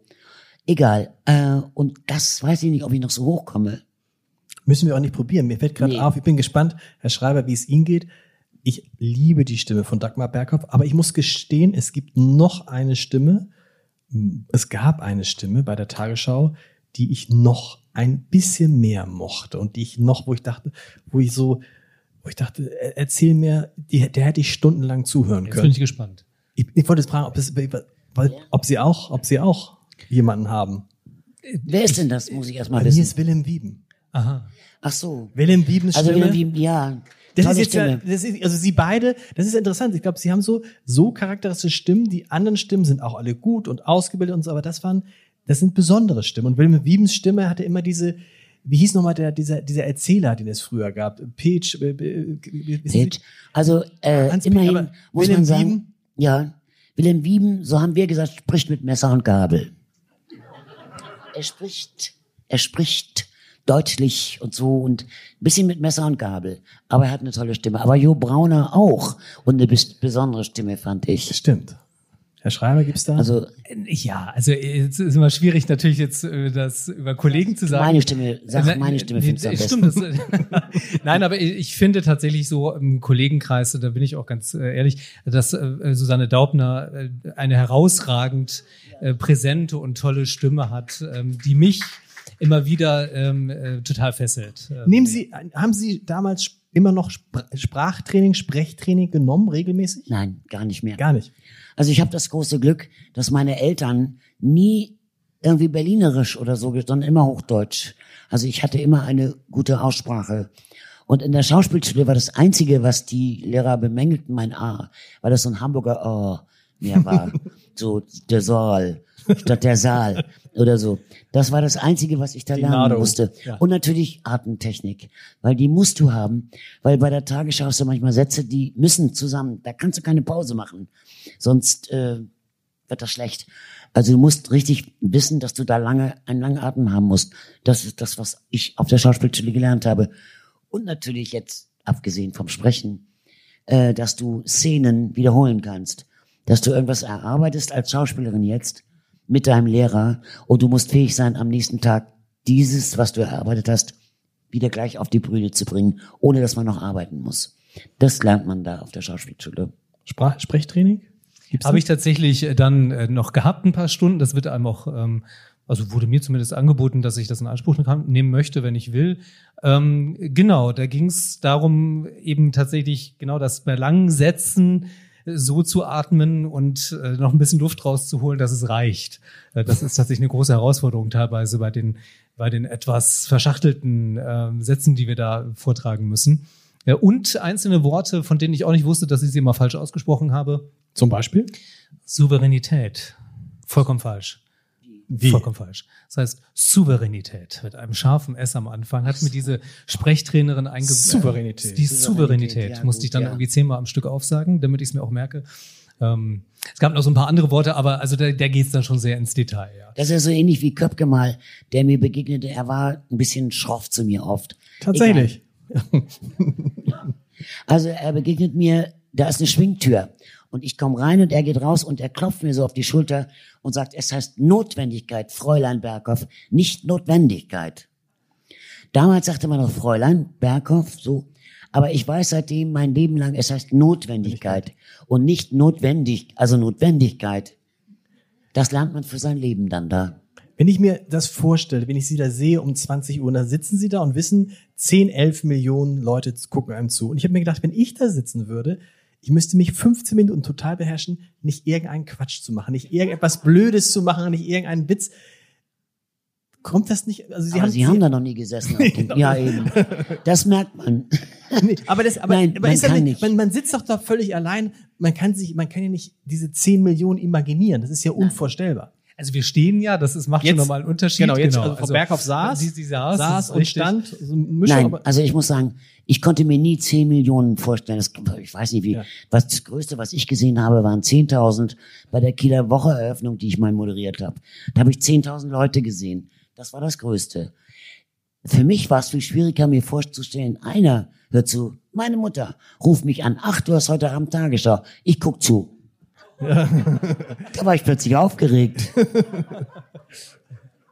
Ja, oder also bei mir war es dann so, dass ich, genau, die 10 Millionen kann man sich nicht vorstellen. Ich dachte jetzt, oh Gott, jetzt gucken hier alle Chefs gleichzeitig zu. Das war nochmal so eine Prüfungssituation. Ne, die, äh, aber genau, die Zuschauer an sich, man ist ja mit der Kamera alleine, das ist gar nicht so. Und es juckt dann nicht mal irgendwie so, ah, ich könnte, wenn du jetzt. Einen Witz zu machen. Ne, irgendwas zu machen, das wäre doch, man, das ist irre. Oder wenn irgendwas, das ist ja auch das Verrückte, irgendetwas geht schief und jeder weiß es. Übrigens fand ich das dramatisch als damals, als es Jan Hofer nicht so gut ging. Dass du dann auch stehst und sagst, die Leute erleben im Zweifel auch öffentlich, wenn du plötzlich umkippst, wenn da irgendwas passiert. Also ich könnte diesen Druck, einerseits diesen Druck, hoffentlich sage ich nichts Falsches, andererseits diesen Druck, jetzt gucken dir 15 Minuten lang, guckt dir nicht halb Deutschland, aber ein Achtel Deutschland zu. Ja, äh, gut. Gut, ihr macht äh, das halt beruflich. Jan, ja, nee, Jan, also ich meine, es ist, ich glaube, man ist auch so, also bei der Tagesschau ist man, bei der 20 Uhr ist man ja ein bisschen mehr aufgeregt als sonst. Also wenn man morgens liest, da um 5 Uhr und 5.30 Uhr oder so, okay. Und auch wenn man später liest, okay. Aber die 20 Uhr ist irgendwo immer noch ein bisschen was Besonderes. Also irgendwie, so war es bei mir. Es klingeln die Telefone anders, die Türen klappen anders zu. Irgendwas ist irgendwie anders. Das heißt, mehr Spannung, mehr Aufregung als sonst. Klar, aber das ist Und da ist man so, dass man dann nicht an Unsinnigkeiten denkt. Das Einzige, wo man manchmal denkt, hast du nicht gemacht. Äh, und zwar, dass man jemandem verspricht, ich mache eine Bewegung oder irgendwas, ah. damit du merkst, dass ich an dich denke oder dass ich weiß. Ah, so. Also, ja. Ja, ja, irgendwie. Ja, oder mit dem Finger eher, Mit dem ne? Finger oder irgendwas. Und das verabredet man, dass man sagt, äh, daran kannst du sehen, dass ich gerade an dich denke. Und man vergisst das. Vor Aufregung. du auch. Ja, ja, aber das gibt's tatsächlich. Das ja, hab wir haben nämlich auch mal verabredet, ich zinker oder mach irgendwas. Nichts hat er gemacht, gar nichts. wie, wie lange braucht man, um davon runterzukommen? Sie können das sagen, Sie noch nicht. Wie lange braucht man, um von diesem 20 Uhr Gefühl runterzukommen? Also bei, am Anfang meiner Zeit bei der Tagesschau war jeder Versprecher, jeder Verhaspler, also die wenigsten Versprechen sind ja, Versprecher sind ja witzig. Die sind einfach nur Hakler und so. Für mich ein Weltuntergang. Mhm. Also ich, ich habe wirklich Stunden gebraucht, um damit fertig zu werden. Später gewöhnt man sich ein bisschen daran oder man weiß, wie sich das dann anfühlt. Aber äh, ganz generell. Als, ja, es dann, als es dann vorbei war, ja. also wie lange Wann ging dieses Gefühl 20 Uhr, ich muss ins Studio, wann war das weg? Oder war das gleich weg? Also als Sie aufgehört, Sie haben 1999 aufgehört? Ja, Silvester, Silvester 99 habe ich aufgehört. Genau. Ja, aber dieses, dieses, äh, oh Gott, ich muss ins Studio, das gab es eigentlich nie. Sondern mehr so, ich muss ins Studio, ich bin aufgeregt. So, also nicht dieses, oh Gott, oh Gott, ich muss, dann wäre ich im falschen Beruf gewesen und du auch. Äh, also wenn man so aufgeregt wäre, dass man gar keine Lust hatte, eigentlich hinzugehen. Nein, man wollte schon. Aber es war eben so ein bisschen so wie, auch wenn man verliebt ist, man hat so eine Aufregung da, so irgendwie. Und so ein bisschen dieses Lampenfieber, so in, in anderer Form irgendwie, aber hat man dann auch, jetzt kommt die Tagesschau. Wenn jetzt, wenn jetzt das Tele, wenn einer anrufen würde, morgen, halb sieben und sagen, Frau Berghoff, es ist furchtbar. Alle sind krank. Die haben sich alle angesteckt gegenseitig. Wir haben niemanden mehr. Können Sie noch einmal vorlesen? Würden Sie, könnten Sie, hätten Sie Lust? Also ein Albtraum von mir, also ein, ein Traum, den ja. ich mal wirklich gehabt habe, dass keiner da war und ich es machen sollte, weil wirklich keiner da war. Ich äh, innerlich äh, würde ich es nicht wollen. Ich habe gedacht, oh Gott, du versprichst sich oder was. Ich würde es aber machen. Das ist eine ich würde dann einspringen. Das ist doch, das ist eine gute, das ist eine gute Nachricht. Haben Sie, hier ist ein Mikrofon, haben Sie Fragen, also da ist ein Mikrofon, haben Sie Fragen an Dagmar Berghoff? Darf ich noch eine kurze Geschichte erzählen? Sie dürfen alles. So Wir können ja, Sie können ja schon mal, solange, wenn Sie Fragen ja, haben, schon mal genau. den Hand hochheben, dann kommt die Kollegin dahin und solange hören wir Dagmar Berghoff zu. Eine Geschichte, die ich wirklich witzig finde für mein Leben. Ich bin beim Südwestfunk und spreche jetzt abgesprochen die letzten Nachrichten im dritten Programm, weil ich zum NDR wechsle nach Hamburg. Und da war der Chef vom Dienst und brachte Blumen mit und eine Flasche Rotwein und ich hatte schon meine letzte Ansage gemacht. Und dann kommt ein hochroter Redakteur reingeschossen und sagt, unser Nachrichtensprecher ist nicht da. Und ich spreche keine Nachrichten. Ja, wer denn? Ja, Sie. Ich sage, ich, ich, ich habe schon ein Glas Rotwein. es lief daraus hinaus, dass ich beim Südwestfunk mich verabschiedet habe mit Nachrichten im Fernsehen zum ersten Mal als Frau. Es gab keine Frauen, die da Nachrichten sprachen. Und das fand ich dann später, weil ich ein halbes Jahr später die Tagesschau machte, ein witziges Omen. Die Verabschiedung vom Südwestfunk mit Nachrichten als erste Frau und dann der Einstieg beim NDR auch als erste Frau. Wollte ich nur erzählen, weil ich das eine witzige sehr, Geschichte sehr finde. Sehr schön, sehr schön. Die erste, die erste Frage, bitteschön.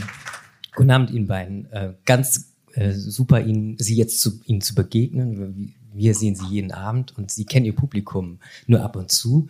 Und ich finde Sie ganz goldig, wie Sie erzählt haben, Frau Berghoff, ähm, was Sie für eine Persönlichkeit eigentlich sind. Sie haben immer für die Marke Tagesschau gestanden, muss alles akkurat sein, aber Sie lassen, Sie hauen hier einen nach dem anderen raus. Also finde ich äh, sehr beeindruckend. Hätte man von Ihnen nicht erwartet. Was mich interessiert ist, mit welchen Augen schauen Sie heute äh, die Tagesschau? Denn äh, gerade in den letzten Wochen ist mir aufgefallen, Herr Schreiber, gibt es ja doch ein paar Veränderungen. Ähm, bei den Tagesthemen, da äh, wird vorab so mal mit Ingo Zamperoni so ein bisschen gewitzelt und äh, dann sagen Sie jetzt auch guten Abend.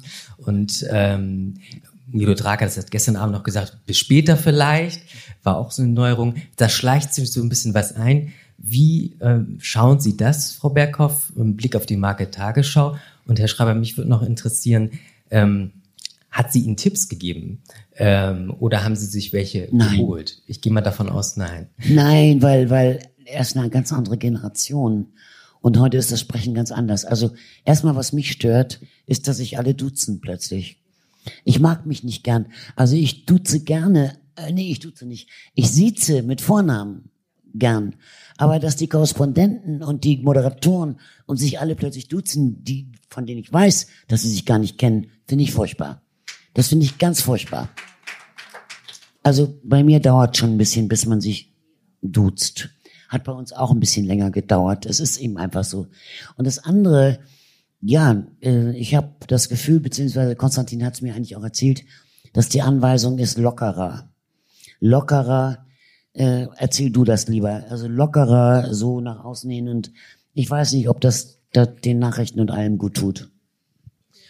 Also jetzt hoffe ich, gebe ich das auch richtig wieder, weil ich da auch in den ganzen Prozessen, es betrifft ja viele Sendungen, nicht ganz so drin bin, aber es ist schon so, dass es, glaube ich, gewollt ist, dass wir moderativer und nahbarer werden, auch in der Sprache. Also da gibt's verschiedene AGs nennen wir das, glaube ich, Arbeitsgruppen, die sich damit auseinandersetzen. Also wie verständlich ist die Sprache, wie nah am Zuschauer. Also es ist schon ein Thema. Ähm, wie gesagt, ich bin auch nicht jedes Mal dabei, insofern weiß ich auch gar nicht genau, wie kontrovers und was da genau besprochen wird, aber dass es im Ergebnis so ist, dass manche Dinge jetzt anders werden und anders sind, das ist so, ja. Also ich würde mal sagen, eine Moderation und eine Tagesschau-Sprecherei, also das sind zwei verschiedene Dinge. Deshalb gab es ja damals auch keinen Teleprompter zu meiner Zeit. Erst als ich weg war, kam der. Weil ich fand, das ist eine, eine Vorspielung, eine Vorspielung falscher Tatsachen. Wenn man von einem Teleprompter abliest und so tut, als ob man all diese Nachrichten auswendig kann. Und man blickt nur runter, wenn das Blatt gewechselt wird und dann wieder kann man alles auswendig.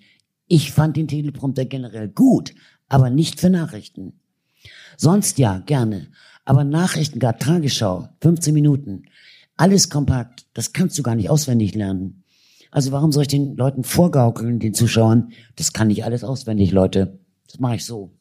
Und das war so eins der mit wichtigsten Dinge. Ich habe ja war ja eine große Verkämpferin, also Kämpferin des Blattes. Aber wie gesagt, also wie ich weg war, kam der Teleprompter. Das ist dann so eben. ähm, und ich finde, dass jetzt diese Lockerheit, das ist ja ein Nachahmen auch der Privaten, ein Nachahmen da eingezogen hat, das finde ich für die Glaubwürdigkeit nicht ganz so gut. Klare Aussage. Bitteschön. Ja, ich möchte mich zunächst auch bedanken für die tolle Darbietung, schließe mich da meinem Vorredner an. Ich bin so begeistert, könnte noch stundenlang zuhören, wie wahrscheinlich, wie wahrscheinlich die meisten anderen hier auch. Ich habe aber mal eine Frage an Sie beide, was die Begrüßung der Zuschauer angeht. Seit Jahr und Tag heißt es, guten Abend, meine Damen und Herren, ich begrüße Sie zur Tagesschau.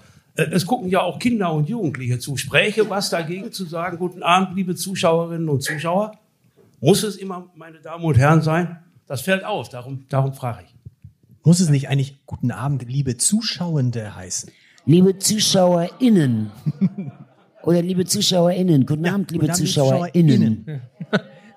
Gibt es Bayerischer Rundfunk? Da gibt es, gibt es Sendung Togo? Meine Kinder hören immer Togo Radio.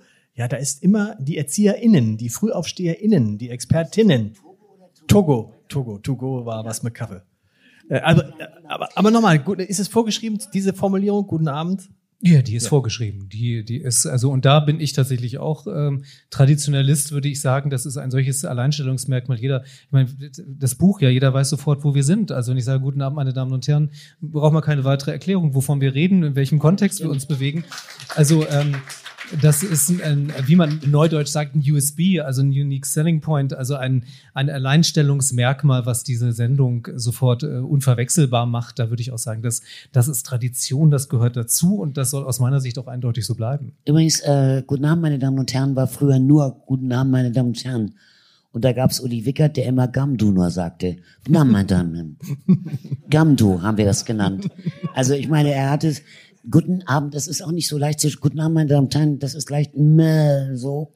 Und er hat immer Gamdu gesagt. Gut. Ähm, also heute ist es so, meine Damen und Herren, guten Abend, ich begrüße Sie zur Tagesschau. Spricht sich leichter auch. Oder, und Julia, wie ist es? Ja, guten Abend. Den Satz sollten wir nicht auswendig ja, guten Abend, meine Damen und Herren, ich begrüße Sie zur Tagesschau, genau. Also guten Abend, meine Damen und Herren, ist nach wie vor Gamdu. Ja, gut. Gamdu. Aber Da ist noch eine Frage. Da ist noch eine Frage. Stopp, Sie brauchen jetzt, das ist ganz wichtig, Sie brauchen das Mikrofon, sonst kann ich Sie nicht hören. Darf ich fragen, haben Sie eigene Kinder? nee, leider nicht. Sollte nicht sein bei mir. Ja, kann passieren. Das ist Hamburg. So, äh, äh, äh, Kann passieren. Ähm, die Antwort kann auch gerne in Kubikmeter erfolgen. Wie viele Heiratsanträge gab es in der Zeit als Tagesschausprecherin? Viele. Also das kann ich wirklich nur sagen. Leute, die mich gar nicht kannten. Aber äh, es gab auch manche, die sagten, ich würde sie gerne mal kennenlernen, weil unter Umständen würde ich sie heiraten. Aber unter Umständen. Dann, also es gab schon viele, wirklich viele. ist Post. das auch, ist das auch eine Tradition, die erhalten geblieben ist? Also Heiratsanträge. Nun, bin ich auch verheiratet, aber also äh, vielleicht äh, deswegen weniger. Ähm, aber Zuschriften, sagen wir, sämtlichen Inhalts. Äh, ja, also ähm, das ist auch was, wo man sich dran Was ist, gewöhnen was muss. ist, was ist sämtlichen Inhalts? Nein, es gibt wirklich sehr viele. Also ich bin auch immer überrascht, mit welcher ähm, wirklich auch aufrichtig berührt, was manche Leute mit, mit wie viel Arbeit und offenbar Aufmerksamkeit die Briefe schreiben, auch lange Briefe schreiben, auch gar nichts wollen. Auf Papier? Auf Papier, ja, ja. Okay. Also auch jüngere Leute auch aus dem Ausland zum Teil nach wie vor. Also ich bekam eine Zeit lang relativ viel Zuschriften aus China, ähm, die dann offenbar mit der Tagesschau Deutsch lernen und dann im perfekten Deutsch Briefe geschrieben haben. Gehen Sie ruhig das, Ähm, ähm, also da kommt, da kommt sehr viel, was, was ganz toll ist, ja. Und die wollen auch gar nichts. Sie wollen nur mitteilen, auch ein bisschen von sich erzählen. Das ist, das ist super. Ja, aber vor allem natürlich dann bei Social Media oder irgendwelche Zuschriften, die da kommen. Ähm, Also ich meine, Social Media gab es zu meiner Zeit noch nicht. Ein Glück, also, oder? Nee, ein Glück, muss ich sagen, wirklich. Ich bin auch nicht dabei. Ich bin gerne am Computer, aber dabei, dazu habe ich keine Lust. Ich habe einmal versucht, Facebook. Ich hatte die Anfrage einer guten Freundin aus Norwegen, ob ich nicht ihre Freundin auf Facebook sein möchte. Ich habe gesagt, ja, gerne. Und dann schrieb ihre Schwester auch, ja, möchtest du auch meine? Ja, gerne. Und du musste das aber erstmal einrichten. Das hat mein Computerfreund gemacht. Und dann äh, kriegte ich, also 14, dann kriegte ich Anfragen von 20 Leuten aus Norwegen, die alle meine Freunde sein wollten. Ich wollte das aber gar nicht, ich wollte nur von den beiden. Ja. Habe ich sofort aufgehört, habe ich sofort wieder gelöscht, was gar nicht leicht ist. Ich brauchte zwei Zeugen, dass ich ich bin. Absolut. Also die löschen das nicht einfach, sondern du musst beweisen, dass du du bist. Antworten Sie auf alle Fragen, alle, alle Briefe, die Ihnen geschrieben werden, selber? So wie ich. also auf Briefe, Und Frau Berghoff auch. also auf Briefe ja, wenn die was wollen. Wie gesagt, viele wollen Echt? gar nichts. Also dann schreibe ich natürlich auch nicht zurück. Manche schicken ja auch einen Rückumschlag für Autogrammkarten oder ähnliches. Wenn was, also auf Briefe antworte ich in der Tat irgendwas, was mir so per Mail, da kommt es drauf an. Ja, auch da gibt es ja wirklich ernsthafte Anliegen Genau. oder Dinge, die, die sinnvoll sind, aber da kommen auch, auch da teilweise Dinge, wo ich denke, die muss ich jetzt nicht drauf antworten. Ja. Absolut. Da hinten war eine Frage. Stimmt das? Also ich muss sagen, ich habe alle, alle Briefe beantwortet. Hat eine Vorgeschichte natürlich. Also ich schwärmte als so 13-jähriges Mädchen total von Katharina Valente. Ich fand die toll. Ich sang ihre Lieder. Komme bis mitten nach Italien und sowas alles. Und äh, schrieb ihr einen Brief, den habe ich bis- als 13-Jährige bestimmt zehnmal geschrieben, bis der ganz sauer war. Da war sie nämlich schon in Amerika mit ihren 19 Jahren. Und schrieb ihr einen Brief und kaufte von meinem Taschengeld eine Briefmarke und schickte den Brief dahin und kriegte nach drei Monaten ein ganz anderes Foto wieder und da stand nur C. Valente drauf. Schnitt, ich erzähle ihr das viele Jahre später, als ich sie wirklich kennenlerne, bei einer der Shows. Und dann sagt sie, du, ich habe diesen Brief nie bekommen. Das hat mein Management gemacht. Und da habe ich gedacht, das finde ich nicht gut. Und habe alle Briefe beantwortet, aber manchmal dauerte es ein Jahr. Ja, aber beantwortet ist beantwortet und die Menschen haben sich wahrscheinlich trotzdem gefreut. Wir, wir haben gerade gesagt, typisch Hamburg. Wie typisch ist es eigentlich und wie richtig ist es eigentlich, dass diese Tagesschau immer noch in Hamburg ist? Weil gibt es ja viele, die sagen, Moment mal, die wichtigste deutsche Nachrichtensendung gehört ja eigentlich auch in die Hauptstadt. Und das ist Hamburg ja noch nicht. Naja, es gibt vor allem Leute beim, beim Westdeutschen Rundfunk, die sagen, die Tagesschau gehört zur größten ARD-Anstalt. Das habe ich häufiger gehört. Heute die Aber- Tagesschau aus Essen? Nein. Nein. Größer Sender schon klar. Größer habe ich jetzt gelernt. Der WDR ist größer als, der WDR alleine ist größer als die BBC. Das weiß ich nicht, aber sie ist, äh, der der WDR ist der größte Das ist ein schöner Sender. Übergang, äh, glaube ich, zu einem aktuellen Thema. Nein, Ach so, ich will Sie damit nicht, aber Sie können was dazu sagen, Frau Berghoff. Ähm, gestern, Tom Buro, der Intendant des WDR, aktueller ARD-Vorsitzender, ehemaliger Moderator der, Tages äh, der Tagesthemen, gestern hat am Hamburger Überseeklub eine Rede gehalten und hatte, ich, hab, äh, ich hatte vorher die Information bekommen, das wird eine Rede, die wird anders als alle anderen. Sinngemäß hat er gesagt, so wie der öffentlich-rechtliche Rundfunk jetzt ist, wollen ihn die Leute nicht mehr haben und deshalb müssen wir ihn jetzt massiv verändern. Und notfalls müssen wir ARD und ZDF abschaffen und einen neuen Sender machen oder ARD streichen oder ZDF streichen oder fusionieren. Auf jeden Fall müssen wir dieses ganze Gebilde komplett neu beginnen. Also in einem Punkt stimme ich ihm, ihm mit ihm überein. Die ARD müsste nicht aus 10, 12 äh, Anstalten bestehen. Mit allen Direktoren und Unterdings und vielen Büros und vielen Häusern und so. Da müsste man versuchen, in der ARD einen Zusammenschluss zu kriegen und dadurch Geld zu sparen.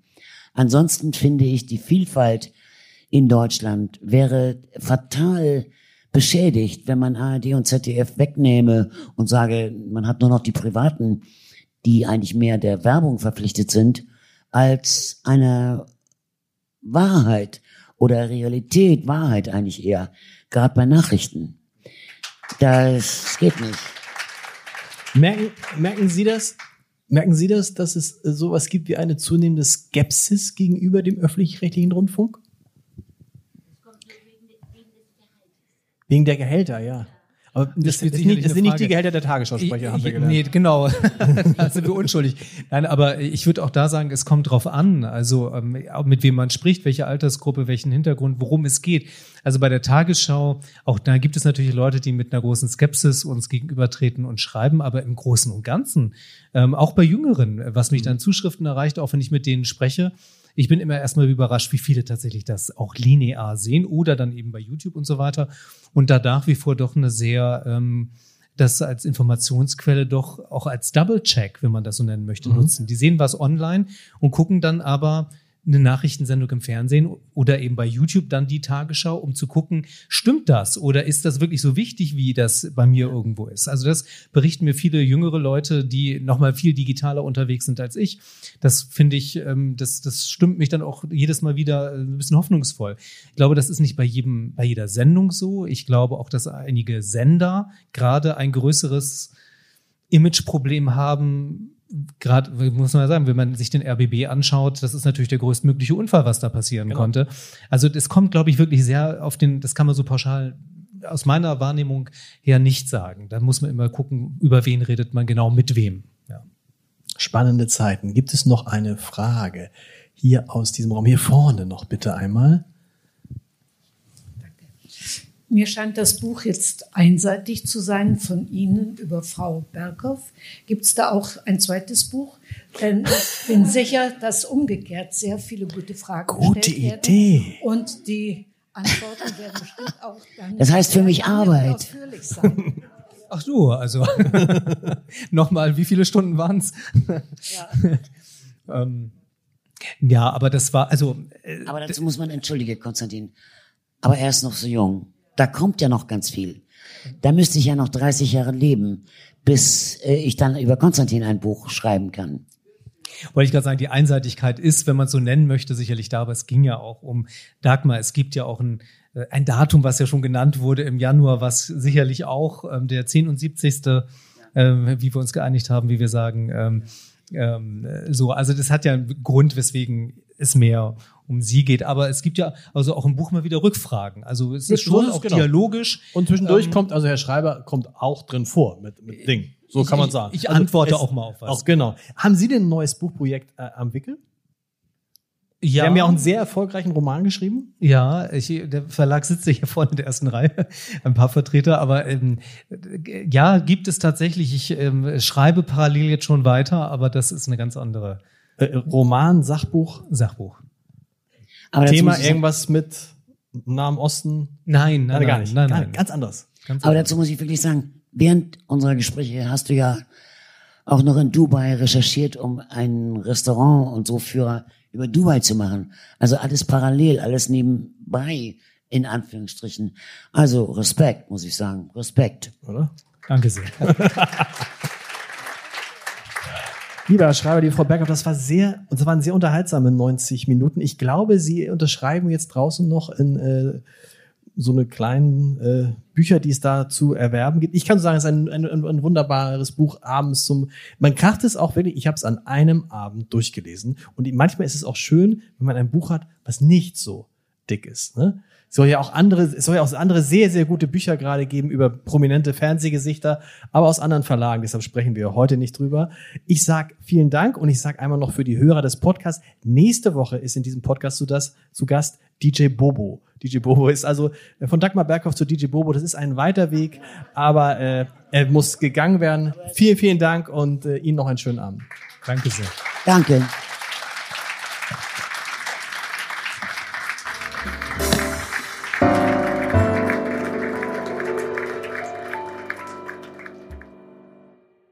Weitere Podcasts vom Hamburger Abendblatt finden Sie auf abendblatt.de slash podcast.